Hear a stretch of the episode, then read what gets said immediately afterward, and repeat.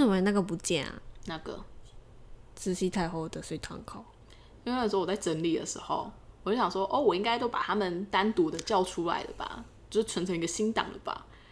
结果因为没，有，原来是这样啊。所以我要来补考。来呀、来呀、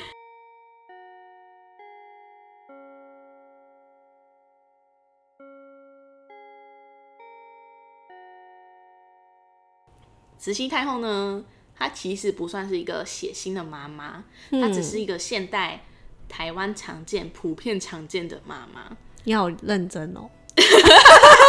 我我刚讲我很认真。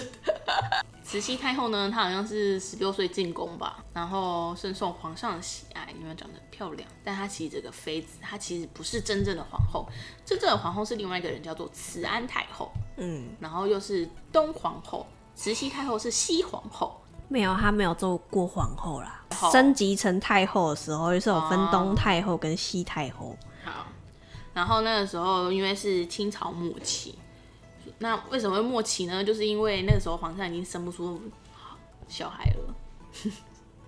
不是因为这个的关系末期吧？啊，反正那个时候就是有一个根据啦，就是如果经渐生不出来，那那个朝代就是即将灭亡。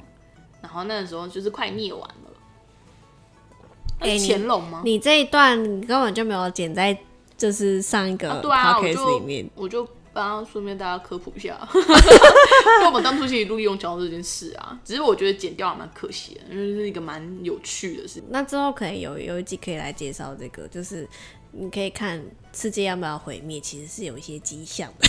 好啊，好啊。嗯然后那个时候呢，慈禧的老公光咸丰咸丰，呢，他其实就只有一个儿子跟女儿，嗯。然后唯一的儿子是慈禧太后生的，嗯，但是那个慈禧的老公就觉得说，好拿到一张烂牌啊，然后 就是就是呃内忧外患啊，什么义勇军是义勇军吗？那时候还没有义勇军，哦、太平天国。哦，太平天国那边乱呐，然后英法就打进来，然后咸丰就想要逃避这这些事情，就不想面对，然后就跑去乐和，嗯。说哦我要去避暑，但那时候其实才十月，嗯，就十月去避暑，嗯，然后就英法打进来之后，他就说：“我不是，我不是逃跑，我才不是逃跑呢，我是去避暑。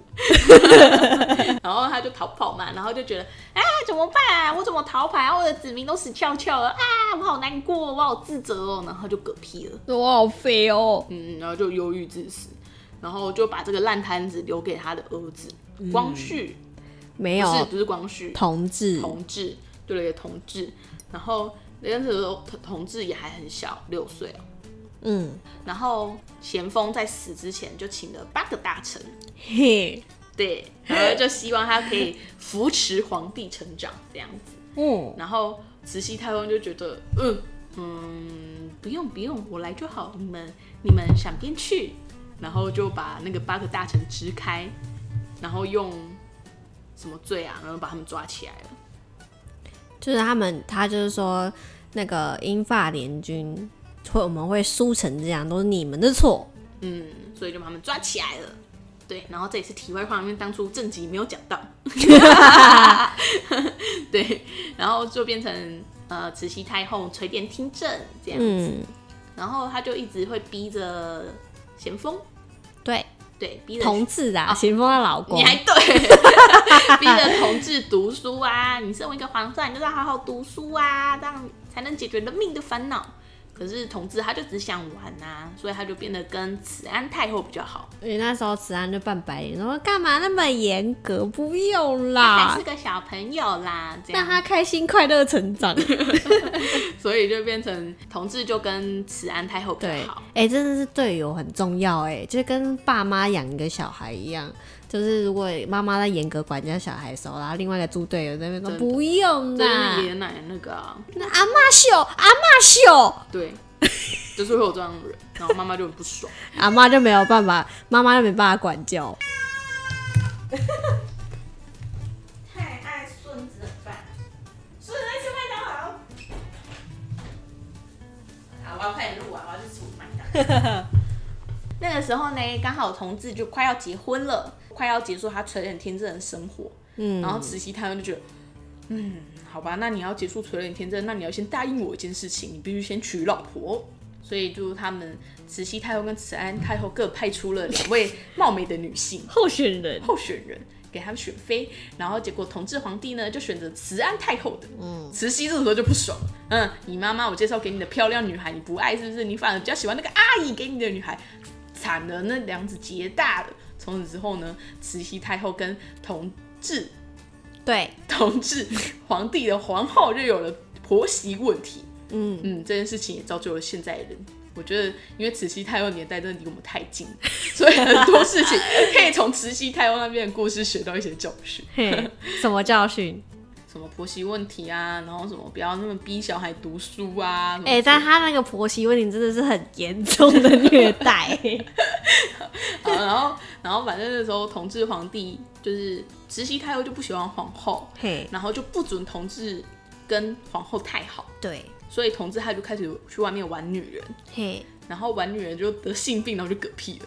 然后皇后就想说：“天哪，我老公死了，那我要单独面对这两个婆婆怎么办？以后没人罩我了。”然后她就自己自杀了。对对。然后这个时候呢，慈禧太后就说：“啊，那皇后的位置都缺出来了。那嗯，我附近有谁？哪个小孩年纪比较小，我又可以去垂帘听政了？哈，那就是那个光绪。光绪。好，光绪就是他的侄子。然后光绪就登基。嗯。然后，嗯，然后也是做着做着，然后也是逼他读书嘛，是吗？其实有点失忆了。然后这个时候，嗯啊，然后那个时候就是等也是一样，要先他结婚，他才有办法结束催眠听政。那光绪就是很顺利的结婚的，所以慈禧太后就退到幕后。然后结果呢，那个时候光绪一上任的时候，就是就是想要大肆改革。所以在一百零八天之后，就推出了一百零三条法律。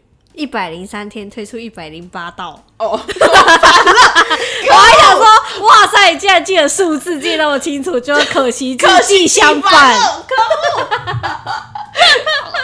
反正他就想要推翻旧的传统，然后来一些新的思想。对对，然后慈禧太后也是默默看着他做。哦，好啊，你要改就来啊，就改一改改改。看你怎么当到我的人？不行啊，这个位置就是要给我舅舅坐，你们可以把我舅舅砍掉。